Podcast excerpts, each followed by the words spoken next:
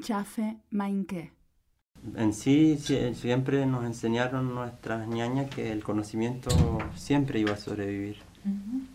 Y que, porque también está, y esto puede sonar hippie o puede sonar como lo llaman ahora, ¿no? O como nos dicen a veces que somos unos fantasmas o unos hippies.